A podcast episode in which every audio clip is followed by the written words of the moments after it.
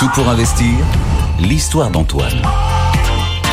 Des mouvements spectaculaires, on en observe sur le cacao depuis maintenant plusieurs semaines. Racontez-nous.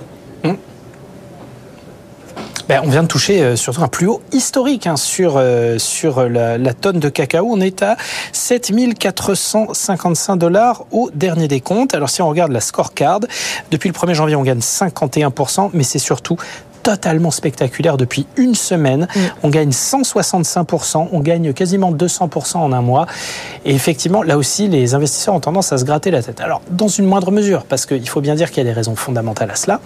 Il y a euh, déjà une très forte vague de chaleur euh, en Côte d'Ivoire et au Ghana. Ce sont les deux principaux producteurs sur le marché mondial.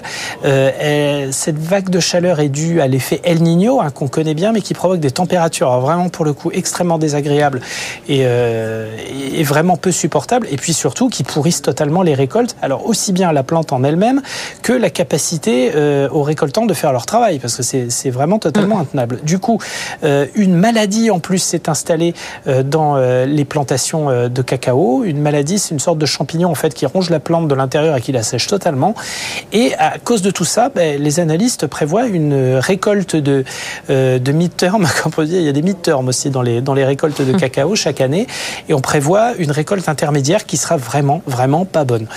Du coup, bah, qu'est-ce qu'on fait quand on est industriel? On se hedge, on, se, protège contre la, la, hausse violente des cours, euh, ce qui se passe d'habitude, mais là, ça provoque des effets totalement spectaculaires et qui vont bien bien au-delà des mouvements habituels euh, dans des cas similaires. Si bien qu'on a pas mal d'analystes du secteur des matières premières qui sont en train de nous dire que euh, la quasi-totalité, peut-être 80-85% du mouvement de hausse du moment autour du cacao est uniquement dû à la spéculation.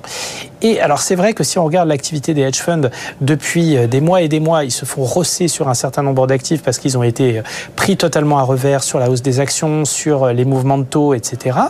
Mais euh, peut-être qu'ils sont en train de se refaire une santé sur des dynamiques haussières qu'on peut observer sur d'autres marchés. Et c'est peut-être justement le cacao qui en est victime.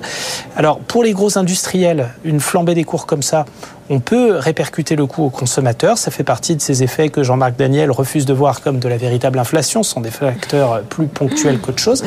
Mais pour les petits euh, exploitants et pour euh, les petits chocolatiers, je pense aux chocolatiers belges et suisses, là, ça va être beaucoup plus dur à faire passer parce que la hausse est vraiment considérable. Merci beaucoup Antoine pour ce point sur euh, les, la remontée du prix du cacao.